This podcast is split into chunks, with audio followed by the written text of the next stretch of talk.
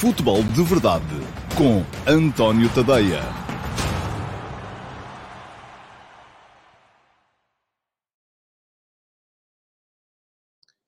Ora, então, olá, muito uh, bom dia a todos e sejam muito bem-vindos à edição número 643 do Futebol de Verdade para segunda-feira, dia 29 de agosto de 2022. Um, uma edição que uh, chega com o Sporting Clube Braga na frente do campeonato. O Braga ontem atropelou o Aroca por 6 a 0 e isso, uh, enfim, veio mostrar mais uma vez uma equipa do, do Sporting Clube Braga muito forte do ponto de vista ofensivo. Ontem, podemos dizer até, enfim, não vou dizer que aos 5 minutos o jogo estava resolvido, porque de um 2 a 0 é sempre possível regressar, mas de qualquer maneira, uh, desde muito cedo se percebeu que este Sporting Clube Braga, do uh, imenso poderio ofensivo, era equipa a mais para o Aroca, que no entanto também não está mal, conforme o próprio Armando Evangelista disse no final.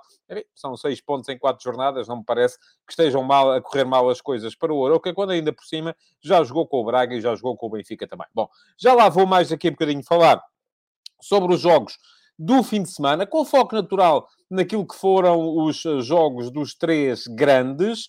Uh, o Benfica ganhou no Bessa ao Boa Vista por 3 a 0 no sábado.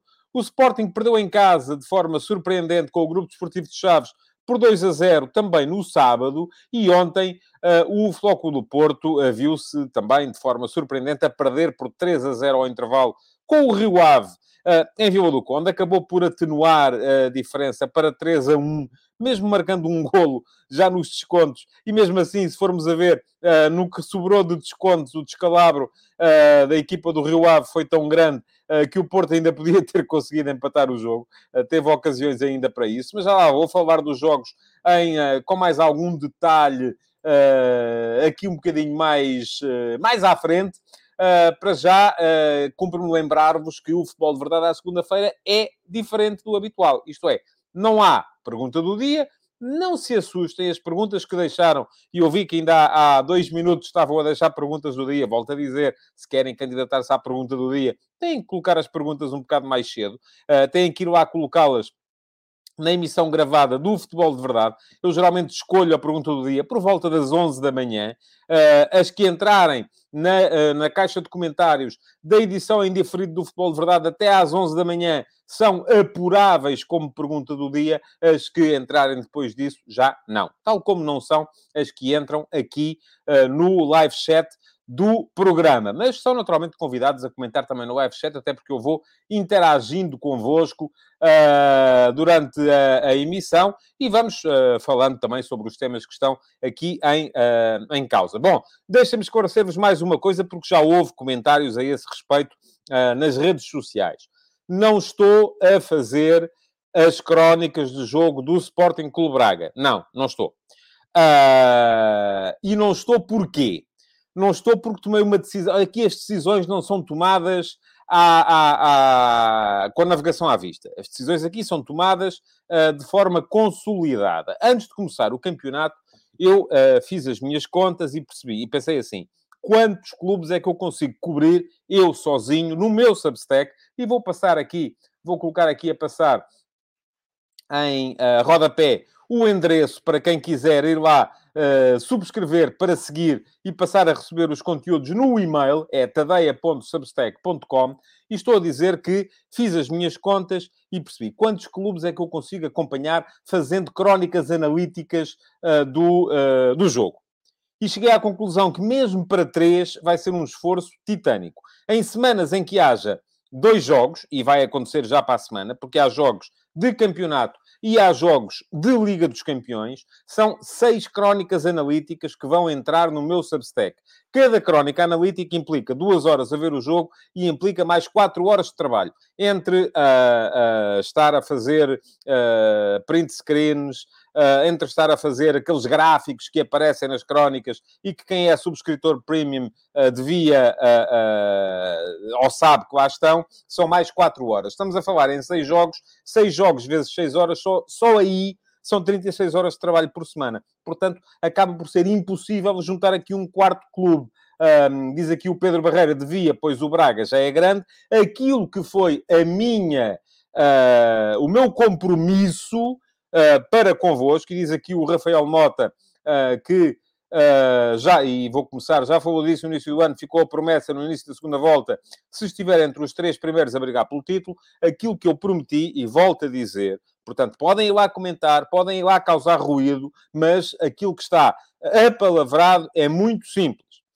Até à interrupção para o Campeonato do Mundo, haverá crónicas analíticas dos três grandes, no Campeonato do Mundo, por alturas do Campeonato do Mundo, quando o campeonato for interrompido, eu vou reequacionar e vou passar na segunda metade da temporada a fazer crónicas. Pode ser dos três grandes, pode ser só de dois grandes, pode ser de um grande e do Sporting Clube Braga, pode ser de dois grandes e do Sporting Clube Braga, é de quem estiver a lutar pelo título nessa altura. Uh, portanto, é isto que vai acontecer. Uh, Diz-me aqui o senhor Castanho à porta se o Braga continuar na frente em outubro, com vitórias na Liga Europa e derrotas dos três grandes na Champions, passa a escrever sobre o Braga? Não. Passa a escrever sobre o Braga se isso se verificar em. Uh, posso escrever sobre o Braga, e aliás, ainda esta semana tenciono fazer um último passo sobre o Braga. Estou a falar de crónicas analíticas dos jogos. Vou reequacionar aquilo que pode vir a acontecer uh, no, na interrupção do campeonato por alturas do uh, Natal, portanto, por alturas do Campeonato do Mundo. Pergunta ao João Lopes: acha que o Braga é quem melhor joga em Portugal neste momento? Uh, se Horta ficar, temos um real candidato ao título, pelo menos acesso à Champions. Já lhe vou responder, João, até porque vou falar aqui hoje sobre o Braga. E pergunta-me o senhor Castanho à porta e crónicas do Braga na Liga Europa. Não, eu decidi que vão ser aqueles três clubes na primeira metade da época. Não consigo fazer mais. Porque além das crónicas analíticas de jogo, que já vimos que em algumas semanas implicam 36 horas de trabalho por semana, há último passe, há futebol de verdade, há F80, há textos, como saiu ainda neste fim de semana, um texto sobre uh, o momento do Arsenal, e portanto não dá para tudo. Eu sou só um. E como sou só um, uh, não consigo fazer o trabalho de três. É absolutamente impossível. Bom, um, diz aqui o Hugo Silva, é tudo muito bonito, mas se os três primeiros forem Braga, Vitória e Gil Vicente, quero ver quem está interessado. Não, vamos a ver. Eu acredito que isso não vai acontecer, mas de qualquer maneira vamos a ver. E depois também, aí sim, poderei chegar ao pé das pessoas que estão sempre a protestar e dizer: então, pá, como é que é? não é? Porque geralmente é isso que, que, que, acontece. Diz o André Alexandre que até pode ser o Portimonense, tem nove pontos, é verdade, bom arranque da época do Portimonense, mas muito lúcido o Paulo Sérgio neste fim de semana, uh, quando veio dizer que, uh, depois de ganhar ao Marítimo, que o calendário que o Marítimo teve até aqui, se calhar, se tivesse calhado esse calendário ao Portimonense, e o Marítimo já jogou com o Futebol Clube do Porto e jogou em Braga, jogou no Dragão e jogou em Braga, e que se lhe tivesse calhado isso a ele, uh, poderia estar aqui uh, ele no, no, em dificuldades. Aliás, basta ver o que está a acontecer no Sporting, também, tal como o Marítimo já jogou no Dragão e já jogou em Braga, e tem a crise lançada um bocadinho também à, à conta, à conta disso. Um, diz o Vasco Batista que o Braga já merece as crónicas para o que tem jogado. Pronto, está bem. Então eu vou deixar de fazer de cá. E depois, se para a semana isto mudar, muda outra vez? Não dá, Vasco. Não. Isto, o, o segredo do trabalho é uh, estarmos a fazer as coisas de forma uh, consolidada. Uh, mas pronto. e o Bruno Gomes faz-me aqui uma pergunta. Eu tenho que pôr a, o, o, o, cronómetro a funcionar, que ainda não pus, e já vamos com 9 minutos de programa. Vou pôr agora o cronómetro a funcionar, o que quer dizer que daqui a meia hora toca a buzina e acaba o programa. Um, e vou responder, porque não ficou esquecida, perdão, à pergunta do João Lopes, uh, que uh, é uma boa chega esta que é aqui dada pelo Bruno Gomes. Com este Braga, o Sporting perdeu dois pontos ou ganhou um. um Bruno, eu acho que perdeu dois. Uh, e uh, o, o, aquilo que. Uh, porque, e, e é as minhas dúvidas relativamente ainda a este Sporting Clube Braga tem a ver precisamente com esse jogo contra o Sporting. O Sporting, nesse jogo, não ganhou por uma questão de incompetência pura. O Braga, enfim, fez um jogo muito forte do ponto de vista uh, ofensivo, uh, como tem feito em quase todos os jogos, mas uh, nesse jogo o Sporting foi melhor. Nesse jogo o Sporting foi superior. Nesse jogo o Sporting podia e devia ter ganho. O que me leva a crer que também muito daquilo que está a ser este arranque da época do um, do Sporting Clube Braga terá um bocadinho a ver uh, com uh, as, uh, aquilo que são as vicissitudes do calendário. Uh, porquê? E atenção, eu aqui não, não, não estou sequer a, a, falar em questões de ser melhor começar com adversários fáceis ou ser melhor começar com adversários difíceis. Acho que é irrelevante. Agora, cada momento tem que ser analisado em função daquilo que ele é, que é um momento. Pode, podemos aqui todos vir defender que é melhor começar com um calendário mais fácil, como está a ter o Benfica, mas se de repente daqui a uns meses o Benfica cair, vamos dizer, pois, um, agora apanhámos aqui uma fase de calendário difícil uh, e, portanto, acabou por ser pior. Não é? Da mesma forma, podemos dizer que é muito complicado começar com um calendário difícil, como está a acontecer, por exemplo, com o Sporting, mas se de repente o Sporting se aguentar a uma distância mínima dos da frente e na segunda volta conseguir vencer estes adversários nos jogos em casa, poderão dizer, pois, foram beneficiados porque tiveram uma segunda volta com, a jogar com os grandes em casa. Portanto, eu acho que isso é absolutamente irrelevante. Agora, pode ser melhor de uma maneira, pode ser melhor da outra. Aquilo que me parece que acontece e que está a acontecer no caso do Sporting Clube Braga é quando há equipas que, cujas características as apontam mais para determinado tipo de jogos. Este Sporting Clube Braga é uma uh, equipa que é muito forte que joga num 4-4-2 que já não se usa, joga num 4-4-2 com dois extremos puros, o Yuri Medeiros e o Ricardo Horta, com dois pontas de lança, o uh, uh, Banza e o Vitinha. Reparem, nem o Benfica, que toda a gente diz que é uma equipa de ataque máximo e total e de coisa não sei o quê, nem o Benfica joga com tanta gente uh, um, na frente. Porque, é, enfim, tem geralmente o Gonçalo Ramos e o Rafa. O Rafa uns, uns, metros atrás e não é tão ofensivo nesse aspecto como é o Braga com Vitinho e Banza. E depois tem de um lado um jogador como o Neres, mas do outro já coloca um equilibrador como o João Mário. E não há melhor nem pior aqui. O que há aqui é a, a, a, a consciencialização de que este calendário acabou por ser favorável para uma equipa que, que joga como joga o Braga. E por isso mesmo, se calhar o Braga está a jogar assim. Ninguém me garante que no momento em que o Braga vá ter de enfrentar outro tipo de adversários, não acabe por fazer ali algumas alterações e utilizar algumas nuances. Mas uh, ah, um, este Braga está montado para ser uma máquina de futebol atacante. E é isso que está a ser vai, salvo erro, e eu não tenho aqui a classificação à frente, mas posso, um, num instante, ir aqui à procura, vai, salvo erro, com 17 golos marcados em 4 jornadas. O que, vou já dizer-vos, deixem-me cá aqui ampliar isto para conseguir ler, uh, para ver se são mesmo 17 ou não. Uh, são 17 golos marcados e 3 golos sofridos.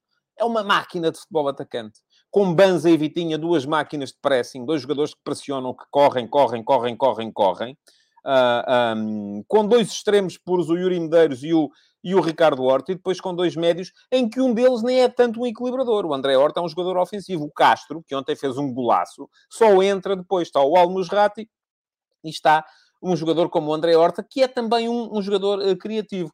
Pergunta ao Rui Soares, mas o Porto e o Sporting não sabiam do calendário LOL, mas LOL do quê, oh, Rui? Mas quem é que está a dizer que não sabiam? Uh, o que eu estou a dizer é muito simples. É a adequação da forma de jogar do Braga àquilo que é o calendário que teve neste momento. Agora, naquele que foi o único jogo contra. O Braga está muito forte a jogar contra os fracos. E isto pode ser, isto é fundamental para se fazer um bom campeonato. Eu não estou a menorizar.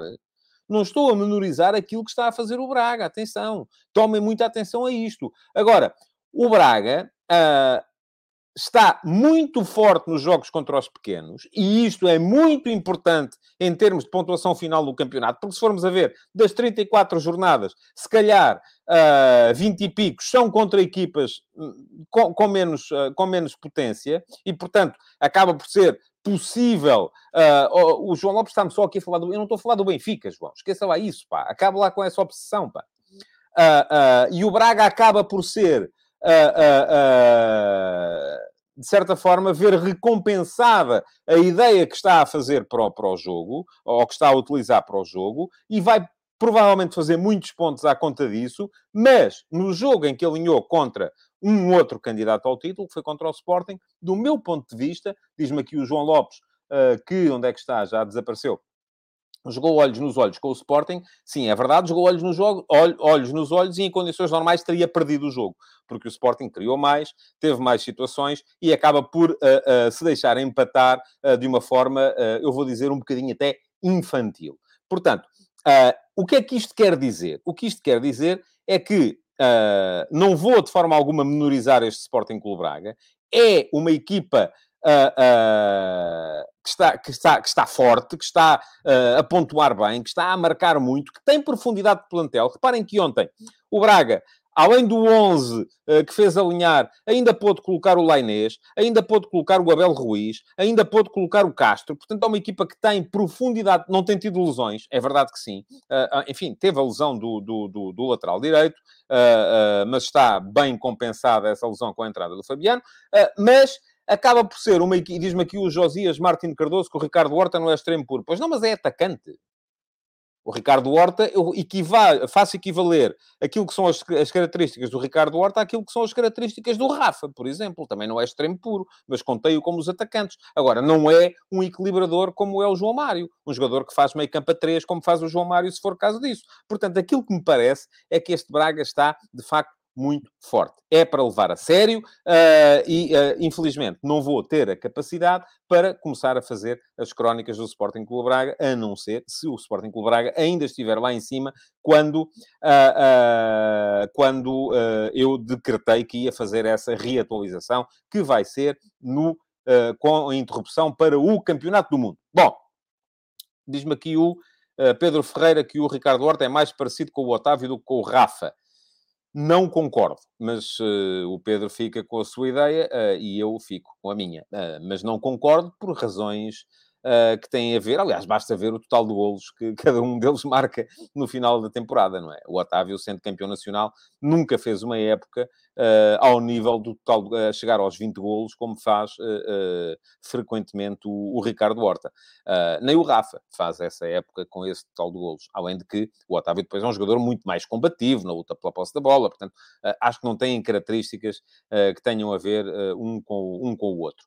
Uh, muito bem, diz aqui o Ricardo Carvalho que a estrutura do Braga já percebeu que tem ficado para trás comparativamente com os grandes nos jogos com os pequenos e quer mudar isso, e é uma, é uma atitude inteligente. Um, eu recordo sempre um texto que escrevi, já lá vão, se calhar, 30 anos, uh, que era jogar como os grandes para ser como eles.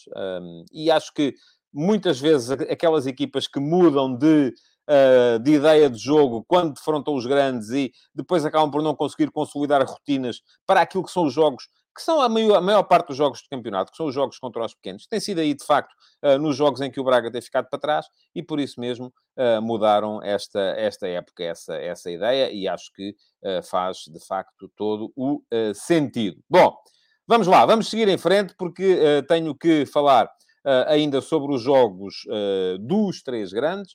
Uh, e já falámos de Braga durante uh, eh, 18 minutos neste, neste programa, portanto, uh, para quem não liga nenhuma ao Braga, não está mal.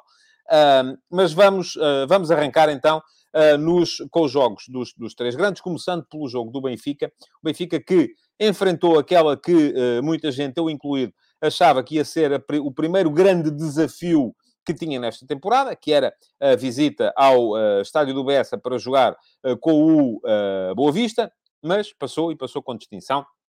É preciso que, se, que isso seja, seja dito. Não mudou o Benfica em termos de composição da equipa, e se bem se lembra, eu disse aqui na sexta-feira que ou eu estava a perceber tudo mal, ou então não percebia qual era a razão que podia levar o, o, o Roger Schmidt a utilizar o Vertonghen uh, como central ao lado do, do Morato, porque estava lá o António Silva, que era um jogador que era destro e não esquerdino, o que uh, ajudava, que era um jogador que estava com ritmo, porque já tinha jogado na equipa B, enquanto o Vertonghen estava com zero ritmo, que era um jogador que era o futuro do Benfica, enquanto o outro é um jogador que o Benfica está a tentar uh, colocar fora, fora, fora do, do, do, clube. Portanto, já me parece que aqui há uma série de, de, de havia uma série de situações que aconselhavam que a utilização a utilização do António Silva. Foi essa a opção do Roger Schmidt, acabou por jogar o António Silva, jogou bem, apesar de um cartão amarelo logo aos 6 ou 7 minutos, uh, mas uh, aquilo que mais interessava, porque o Benfica joga sempre igual. O Benfica, aliás, eu expliquei isso na crónica do jogo e vou deixar aqui o link uh, para a crónica do jogo do, do, do Benfica, para quem quiser ler uh, em detalhe, ver as imagens e ver o, as setinhas e os traços e os posicionamentos e essas coisas todas. A grande curiosidade tinha a ver com a forma como o uh, Petit ia formar a equipa para contrariar aquilo que são os princípios básicos do jogo do Benfica, que são basicamente três ou quatro. É pressão uh, na saída de bola do adversário, é uh, rea forte reação à, à, perda, é saída a quatro, que pode ser feita ou em 3 mais 1, se o Enzo Pérez, quase sempre o Enzo Pérez, baixar para o espaço entre os centrais, ou em 2 mais 2, se for feita com os dois centrais e com os dois médios à frente. Um, e é depois uh, a projeção dos laterais, que são eles basicamente que dão largura à equipa, porque os três jogadores que estão no apoio ao avançado jogam sempre muito dentro. Ora, qual foi a resposta do Petit a esta uh, questão? Preocupou-se o Petit, sobretudo, Uh, eu disse Enzo Pérez outra vez, oh, amigos, desculpem lá. Está-me aqui o Luciano Pacheco a dizer que o Enzo Pérez não joga no Benfica. Ouça, está a acontecer uh, com frequência. É o Enzo Fernandes. Peço desculpa, não é Enzo Pérez que eu quero, uh, que eu quero dizer. Bom, mas ia a dizer que qual foi a resposta do Petit a isto? Ora, muito bem, o Petit compreendeu, e do meu ponto de vista, bem, do ponto de vista estratégico, que os três homens da frente que estão no apoio ao ponta de lança do Benfica se comportam de formas diferenciadas. Os três jogam muito dentro, o que levou a, a, a, que o Boa Vista acabasse por jogar ali com o Sebastião Pérez, este sim é Pérez, e o um, uh, e juntasse quase sempre um terceiro homem.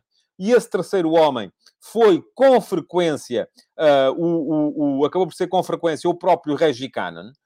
Um, porquê? Porque o Malheiro, excelente lateral direito do Boa Vista, muitas vezes avançava para ir bater de frente com o Grimaldo, coisa que não fazia do outro lado. O Bruno, lateral esquerdo que chegou do uh, Feirense, uh, porque o Bruno preocupava-se mais com o uh, David Neres, deixando o, que a marcação mais direta ao eh, Gilberto, lateral direito do Benfica, fosse feita pelo Kenji Gorré, o uh, extremo esquerdo do Boa Vista. Portanto, o Boa Vista apresentava-se basicamente num 3-4-1-2, ou 3-5-2, se quisermos, do ponto de vista ofensivo, com três centrais, Cannon, Sassou e uh, o Abascal, depois com dois alas, o Malheiro à direita, o uh, uh, Bruno à esquerda, dois médios muito posicionais para contrapor aquele eixo de estabilidade que o Benfica tem no Florentino e no Enzo Fernandes, agora disse bem, e depois o Bruno Lourenço no apoio a dois avançados muito abertos, o Agra na direita e o Gorré na esquerda. Mas defensivamente, este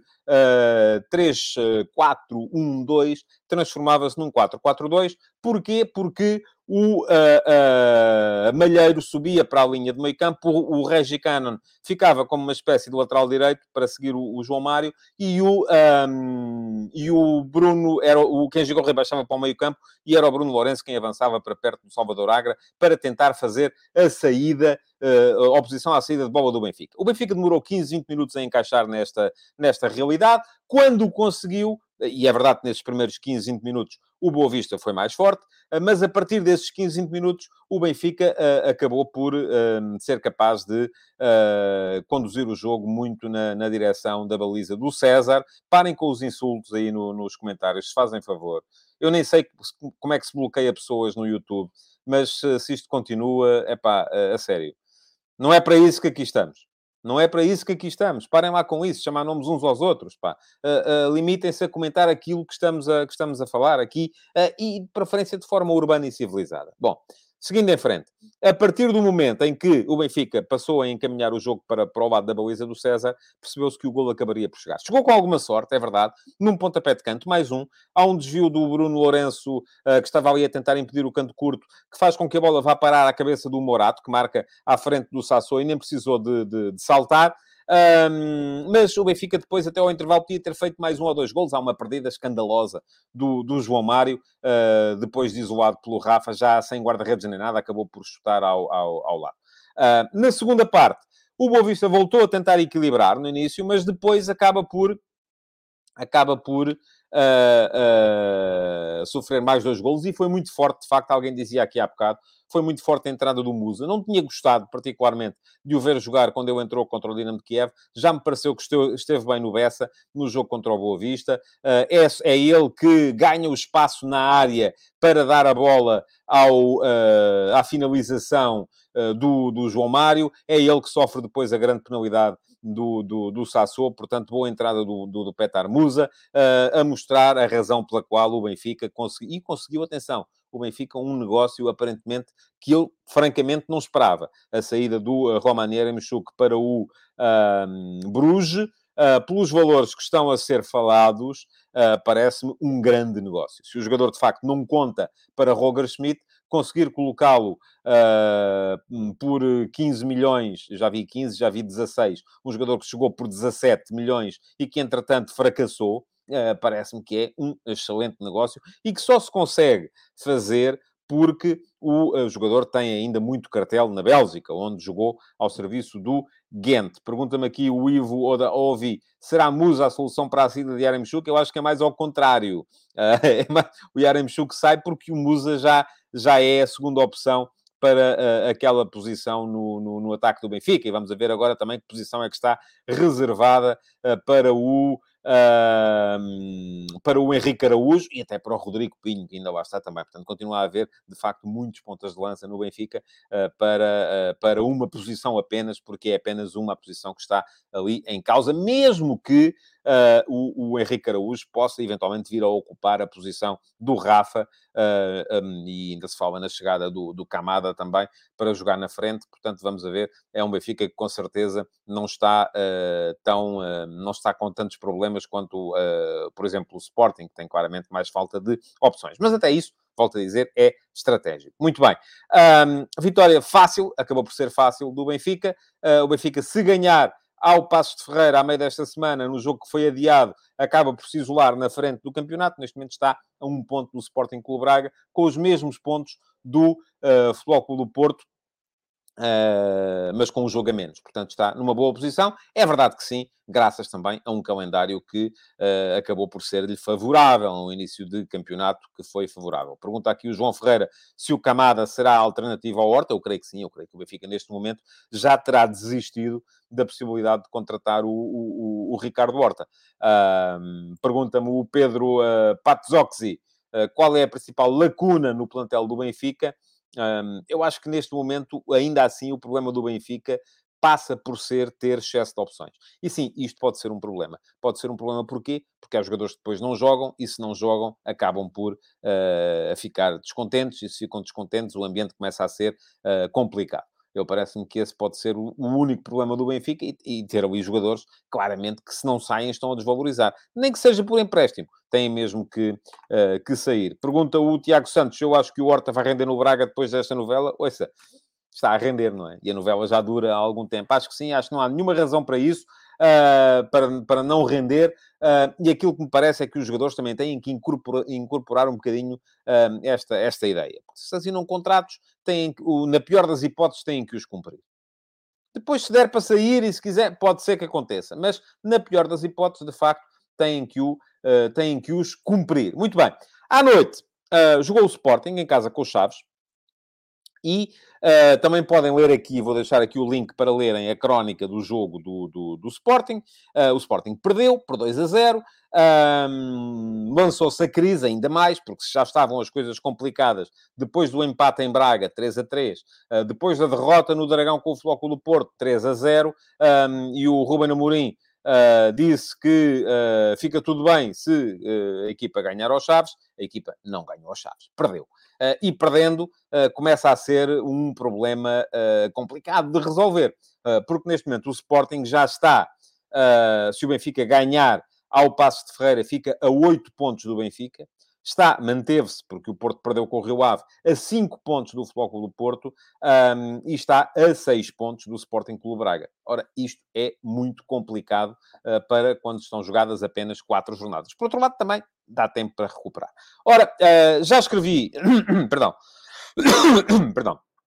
Fiz a crónica do jogo, já deixei o link lá atrás. Hoje, entretanto, fiz uma, uma, uma avaliação um bocadinho mais um, big picture, um bocadinho mais uh, plano aéreo uh, daquilo que é neste momento o, o, o, a situação ou o momento do Sporting no último passo, e fica aqui também o link para quem quiser ler, enquanto a crónica é apenas para subscritores premium, o último passo é para qualquer subscritor, quem quer que seja, que queira ir lá ler, pode perfeitamente ler, porque o texto está todo, uh, todo em aberto para toda a gente, como acontece todos os dias com os textos do último passo. Ora, como é que foi o jogo do Sporting com os Chaves?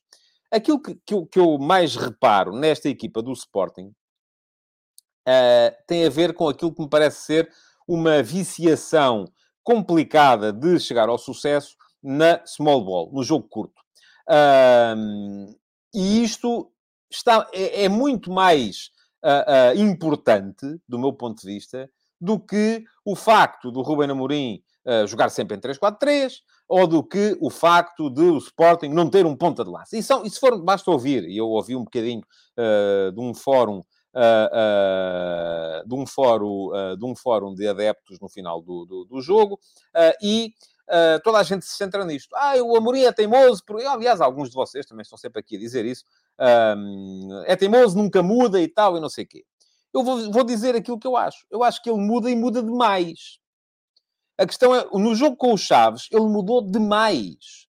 Uh, mudou demais porque houve ali, por exemplo, o Gonçalo Inácio começou a jogar a central esquerdo, a dada altura passou para central direito e acabou como central do meio. E isto gera instabilidade. O Coates começou como central do meio, acabou como, uh, ponta, de, como ponta de lança. O uh, Pedro Gonçalves, que eu já tinha dito aqui, é um erro tirá-lo da frente, passou o jogo a jogar no, uh, no meio campo. O uh, um, Trincão começou como avançado uh, na meia-direita e acabou a defesa direito. portanto, eu acho que o Amorim muda e muda demais. Percebam uma coisa. Há duas maneiras de, fazer, de mudar aquilo que joga uma equipa. Uma delas é mudar a, a estrutura a tática. É essa que as pessoas olham. E porquê é que olham? Porque olham para os jornais ou para os grafismos na televisão e aquilo aparece lá 4-4-2. É pá, é pá, 3-4-3, mudámos. Não, até podem não ter mudado nada. Uh, agora, há uma outra maneira, que é aquela que sempre foi a maneira de Ruben Amorim. O Ruben Amorim até hoje jogou sempre em 3-4-3. Sempre. Joga sempre em 3-4-3. Não muda. Agora, muda através da alteração dos jogadores que cumprem cada missão. O Sporting é muito diferente se jogar com o Mateus Reis a central esquerdo ou a lateral esquerdo. O Sporting é muito diferente se jogar com uh, um jogador, como chegou a acontecer na época passada com, com o uh, Slimani, ou até mesmo com o Paulinho, ou se jogar com, esta, com este meio campo. E o Sporting é muito diferente, e é aqui que eu quero chegar, uh, se jogar com Mateus Nunes ou sem Mateus Nunes neste momento, sobretudo porque não há nenhum jogador que no plantel do Sporting seja disruptivo ao ponto de mudar o jogo através da sua presença ali naquele, naquela, naquela posição. Uh, o Sporting, na primeira parte, podia ter resolvido o jogo. Criou três, quatro situações de golo que, como equipa com melhor relação com o golo, teriam sido suficientes. Porquê? Porque o Chaves também entrou um bocadinho a meio gás. O Chaves entra com o meio campo, com o João Mendes, uh, com o uh, Kevin e com o Guima, onde faltava claramente capacidade para bloquear as entradas interiores do Sporting. Aquilo que aconteceu foi que, durante a primeira parte, o Pedro Gonçalves, a jogar a meio campo, conseguiu três ou quatro vezes, em tabelas com os jogadores da frente, chegar a posições de finalização. E podia meter uma bola no poste. Obrigou o Paulo Vitor a uma grande defesa. Além disso, houve mais duas ou três uh, situações em que o Sporting podia ter marcado. Um, o Chaves, na segunda parte, corrigiu isso, fazendo entrar o Obiora. E a entrada do Obiora para o meio campo é fundamental. E é fundamental porque uh, uh, acaba por o Obiora e o Kevin, quando o Kevin baixava para fazer terceiro central, o Obiora, uh, juntamente com o Guima, já eram capazes de aguentar os dois médios do Sporting, enquanto quando lá estava só o Guima, isso era, mostrava-se impossível. O João Mendes esteve sempre muito na frente. E isto acabou por bloquear o jogo interior do Sporting só na segunda parte. Na primeira parte, não. mas a questão aqui é, Uh, ai, mas o Sporting não marca porque não tem ponta de lança. É preciso um ponta de lança. Porquê é que não há ponta de lança? É preciso um jogador que marque muitos golos. Onde é que está o ponta de lança? Não esqueçam lá isso. O Sporting começou esta época e nos primeiros 180 minutos fez 6 golos. 3 ao Braga, que é líder do campeonato. 3 ao Rio Ave, que ontem uh, uh, ganhou ao Porto. E nesses 180 minutos, jogou 60 minutos com um ponta de lança, que foi o Paulinho, que jogou 60 minutos em Braga. Depois disto, acabou por não usar uh, mais, uh, usou sempre esta frente de ataque móvel.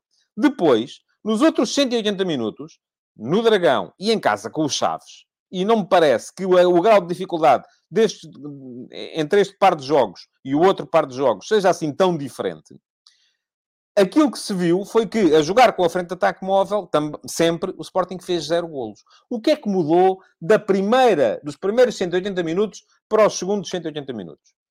Mudou que já não há Mateus Nunes. A questão é que estes três jogadores que o Sporting tem na frente podem ser uh, complementares se houver a meio campo alguém que consiga levar a bola até lá rápido. E o meio campo do Sporting, neste momento, é um meio campo que é lento, que joga sempre com a bola no pé. Seja quem for os jogadores que lá estão, é bola no pé, não há bola no espaço, não há profundidade, não há velocidade, não há capacidade para queimar linhas, não há variações de flanco. É todo um futebol muito curto, muito aquilo que eu chamei small ball. E foi isso que acabou por estar em causa na forma como o Sporting caiu. Caiu porque deixou de ter Mateus Nunes. Não tem nada a ver com o ponta de lança, amigos. É a minha opinião. Vocês podem ter uma diferente e podem achar que para marcar golos é preciso ter um, um, um 9 clássico. Não é. Não é, e há imensas equipas que já provaram isso. Aliás, o Sporting é campeão em 2020-21, onde o melhor marcador é o, é o, Pedro Gonçalves. Não é um ponta de lança. Estava lá o Paulinho, estava. Uh, uh, Diz-me aqui o Manuel Salvador. Quais são os jogadores do Sporting com forte relação com o golo? Pode sim, e há mais algum? Não, de facto, não há mais. Uh, mas já no ano em que o Sporting foi campeão era assim. Também era só o Pedro Gonçalves, não havia mais ninguém. Uh, diz aqui o Vidal Marcos, o António tem sempre imensos números, estatísticas e gráficos. Veja que ninguém é campeão a jogar com esse sistema de três homens móveis na frente. Mas que é em Portugal? Aconteceu com o Sporting há dois anos. Uh, o Manchester City foi campeão assim, em Inglaterra. Uh, portanto, eu não vejo que haja necessariamente. Acho que, e além de que acho que é, é, é, é, é de facto fundamental, é, é, de facto quase risível. Um, e muitas vezes são as mesmas pessoas, algumas com diplomas de treinadores, eu, eu, eu vou uh, com, com, enfim, vou aos píncaros com isto, uh, que ao mesmo tempo que conseguem acusar o Ruben Amorim de ser teimoso e nunca mudar, depois dizem, ah, mas porque é que ele agora não quer jogar com ponta de lança? São eles que acham que é fundamental, isso é que não se pode mudar. Tem que estar lá sempre um ponta de lança. Então, o homem não está a mudar? Não está a jogar sem o ponta de lança? Então isso não é uma mudança relativamente àquilo que vocês achavam que era fantástico? Então depois como é que dizem que ele nunca muda? Não é? Não há aqui uma contradição. Sou só eu que estou a ver isto? Bom, enfim.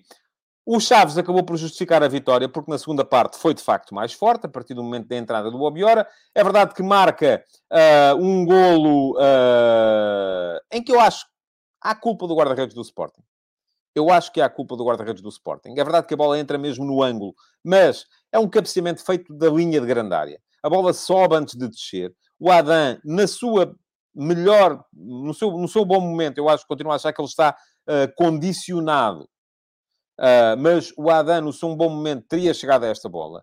E a equipa, enfim, tenta tranquilizar em cima do golo, acaba por sofrer o segundo depois, num erro que, do meu ponto de vista, é do Gonçalo Inácio, é ele que está, e isso está tudo explicado lá na crónica do jogo, uh, mas acaba por sofrer o segundo golo, e com, quando sofre o segundo golo, faltava meia hora mas aí foi o Ruben Amorim que, do meu ponto de vista, não esteve bem e mudou tudo. E não devia ter mudado. Devia ter acrescentado alguma coisa ao meio campo. Uh, uh, a ideia de colocar logo Coatas a meia hora do fim como ponta de lança parece-me que foi uma ideia um, que, do meu ponto de vista, não está... Uh, não, foi, não foi bem, enfim, não é só do meu ponto de vista, não foi bem sucedida, ponto. Nem havia maneira de ser bem sucedida. Agora, aquilo que me parece de facto que o problema do Sporting é, neste momento, é falta de uh, alguém capaz de um futebol mais largo. É tudo muito miúdo, é tudo muito curto, é tudo muito uh, uh, small ball e assim, de facto, não é possível ganhar jogos. Bom, por fim, ontem, e ainda não há crónica do Rio Ave Porto, vai sair hoje ao final da tarde, não tive tempo ainda, porque o jogo foi ontem à noite. Entretanto, hoje de manhã tinha que escrever o último passe, uh, tive que acabar o F80 que vai sair às três da tarde, uh, e está aí já a buzina. Uh, e depois uh, um, acaba por. e depois tenho o futebol de verdade, não é? Portanto, daqui a bocadinho, quando acabar o futebol de verdade, então sim, vou-me lançar à crónica de jogo uh, do Rio Ave Porto. e estou muito curioso, nomeadamente, para ver índices um, de recuperações de bola, índices de a capacidade que o Porto terá mostrado ou não, neste caso é mais ou não, para ganhar duelos, para se impor ao Rio Ave. Porque eu acho Perdão. Porque eu acho que grande parte. Há aqui duas, do meu ponto de vista, duas nuances que explicam o naufrágio do Flóculo do Porto em Vila do Conde. um deles tem a ver, de facto, com falta de intensidade. E essa falta de intensidade nota-se na quantidade de um, duelos perdidos pelos jogadores do Porto. Uh, e o outro tem a ver com as limitações uh, deste jogo demasiado interior da equipa do Porto, que eu não vou voltar a discutir aqui se é um 4-3-3 interior ou um 4-4-2 losango, uh, porque, volto a dizer, isso é absolutamente irrelevante, mas que deixa sempre muito espaço nas alas. O que é que aconteceu ontem? O Rio Ave, que nós todos tínhamos visto em Alvalade enfim, uma equipa que eu até disse aqui que o Rio Ave tinha que fazer muita coisa uh, para poder ser levado a sério neste campeonato. O Rio Ave fez apenas duas alterações entre o jogo de Alvalade e o jogo de ontem com o Porto, que foi a substituição uh, do uh, Paulo Vitor uh, ala esquerdo pelo Pedro Amaral, que em Alvalade tinha sido central esquerdo. Entrou para central esquerdo um miúdo que eu gostei bastante, o, o, o Nóbrega. E depois, uma alteração que a mim me pareceu fundamental, uh, que foi a saída do Vitor Gomes e a entrada do Amin para a zona de meio campo. De resto, o mesmo esquema. O mesmo 3-4-3, uh, eh, com o Costinha à ala direito, o Pedro Amaral agora à ala esquerdo, três centrais comandados pelo Aderlan, uh, com o uh, Pantalão de um lado e o Nóbrega do outro, dois médios com capacidade para ter bola, e isto foi fundamental. Daí que eu acho que a tal, a tal presença do Guga e do Amin Uh, na, uh, o Jaime Abreu não me, deixa, não me deixa passar a coisa em claro. Eu já disse que sim, Jaime, que disse que o Rio Ave, eu não disse que era a equipa mais fraca, disse que era uma das mais fracas e tinha que mudar muita coisa. E ontem mudou algumas coisas. E estou a explicar o quê? Uh, a passagem do Pedro Amaral para a esquerda, a entrada do Amin para uh, uma posição uh, ao lado do, do, do, do Guga no meio-campo, deu à equipa a capacidade para ter bola, deu à equipa a capacidade para explorar aquilo que são as debilidades do Porto. E quais são as debilidades do Porto? O Porto é uma equipa que, se tiver muita intensidade, ah, e falta-me dizer, depois os três da frente foram os mesmos: Joca, o, o Jacobo Aziz e o uh, Fábio uh, Ronaldo. Quais são as debilidades do Porto? Uh, continuam os insultos aí, a sério. Eu, eu não, não, não estou para isto, pá. Ou vocês, pá, eu, eu vou tentar descobrir como é que se bloqueia a gente. Porque se, eu, se continua a questão das, das, uh, da, da, dos insultos, eu vou começar a bloquear a gente. Uh, bom, estava a dizer que quais são as debilidades do Porto? Um jogo demasiado interior. E o Porto apresentou-se, e volto a dizer, é irrelevante se lhe chamamos 4-4-2 Losango ou 4-3-3. Ontem foi o PP quem esteve nas costas de um Evan Nilsson, que esteve ausente do, do, do, do campo, e de um Taremi, enfim, infeliz. Uh, depois, Otávio e Bruno Costa como médios interiores e uh, o um, Uribe uh, como médio centro mais recuado. uma linha de quatro atrás, em que os dois laterais têm a seu cargo todos os corredores. O João Mário tem todo o corredor direito e teve um jogo particularmente infeliz ontem. O Zaidu tem todo o corredor esquerdo e teve um jogo também infeliz ontem. A juntar a isto, dois centrais que não estiveram bem nos duelos. Aliás, o lance do terceiro golo é, é uma soma de duelos perdidos por parte da equipa do Futebol Clube do Porto.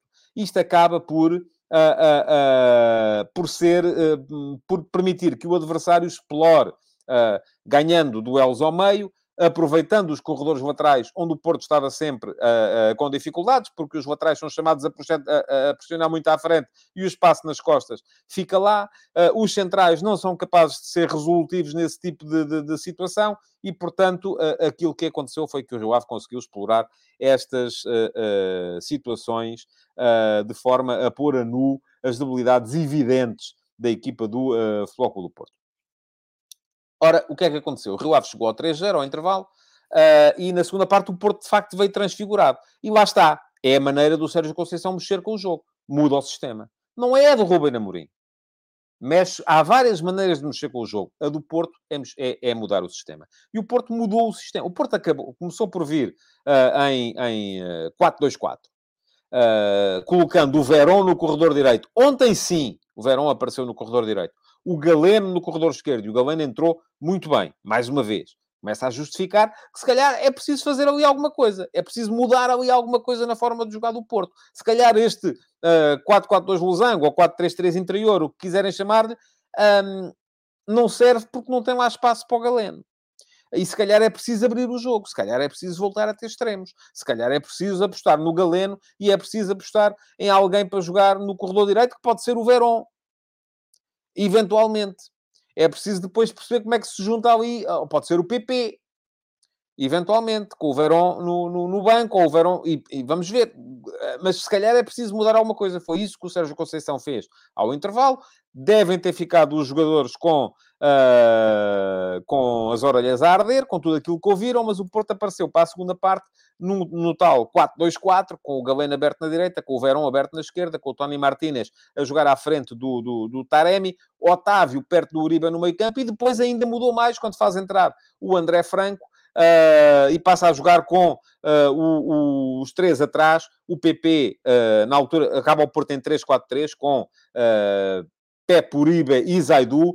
PP como lateral direito, Galeno como lateral esquerdo, André Franco e Otávio no meio, e depois uh, Veron, uh, o, o, Tony Martinez uh, e entrou mais um jogador, que eu, desculpem lá, tenho que pôr aqui o papel à vossa frente, porque aquilo, as alterações foram tantas no final que já, já me começa a, a faltar. Uh, mas uh, entrou também o. Uh, no final do jogo, ajudem-me, por favor. Ah, foi o, foi o Namazo, sim. Entrou também o Namazo. Portanto, aquilo que me parece é que o Porto da segunda parte foi muito mais forte e podia, de facto, ter conseguido tirar alguma coisa do jogo. Há um penalti que o Taremi manda à barra. Se o penalti tem entrado, o jogo podia ter sido outro, não entrou, paciência.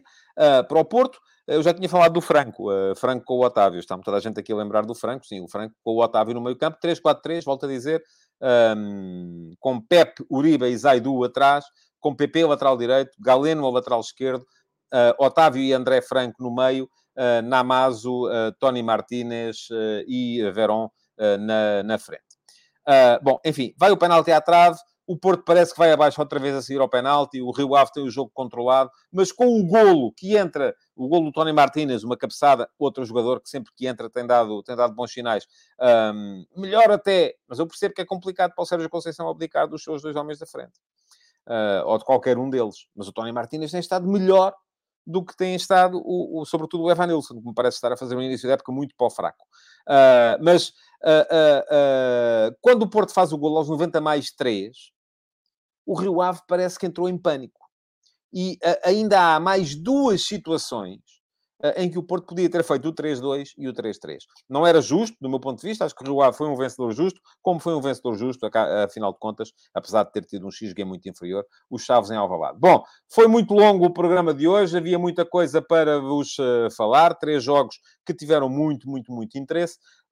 de qualquer maneira, ainda me falta lembrar-vos que há F80 a correr uh, até ao final de outubro, uma cadência diária. Neste fim de semana, uh, tivemos o Barroso, médio do Sporting Clube Braga, Académico e Flóculo do Porto, saiu na sexta-feira. Tivemos o Jorge Cadete, uh, capitão do Sporting, que depois jogou também em Portugal, no Benfica e no Estrela da Amadora, uh, mas que uh, teve também um período de glória no Celtic de Glasgow e jogou no Celta de Vigo. saiu no sábado, porque fez anos. Barroso fez anos na sexta-feira. E tivemos ontem o Jacinto, defesa do Leixões, do Benfica e do Futebol Porto nas décadas de 60 e 70, porque também fez anos ontem. aqui vou deixar o link para uma destas cromobiografias, para quem quiser ver. Além disso, no sábado saiu no meu Substack, e está aqui embaixo o uh, endereço para poderem uh, aderir, uh, tadeia.substack.com. Uh, no sábado saiu no meu Substack uma história sobre o Arsenal, que continua na frente da Premier League. Fica aqui também o link para poderem ler sobre o Arsenal, que este ano está uh, a provar que as apostas feitas por Mikel Arteta, afinal de contas, não foram tão más quanto o início da época passada parecia fazer crer. Foi o centésimo jogo de Arteta à frente do Arsenal, um, contra o Fulham, vitória por 2-1 no fim de semana, e o que é curioso é que os últimos dois treinadores a serem campeões uh, ingleses pelo Arsenal, George Graham e Arsene Wenger, foram campeões no ano em que chegaram aos 100 jogos na Premier League. Bom, Chega ao fim o futebol de verdade de hoje. Deixem o vosso like. Há bocado alguém estava aqui a queixar-se que estava tanta gente a ver e havia tão poucos likes. Um, deixem o vosso like. Sigam o canal. Ativem as notificações e uh, façam o favor então de voltar amanhã para mais uma edição do Futebol de Verdade. Muito obrigado por terem estado aí e até amanhã. Futebol de Verdade. Em direto de segunda a sexta-feira, às 12h30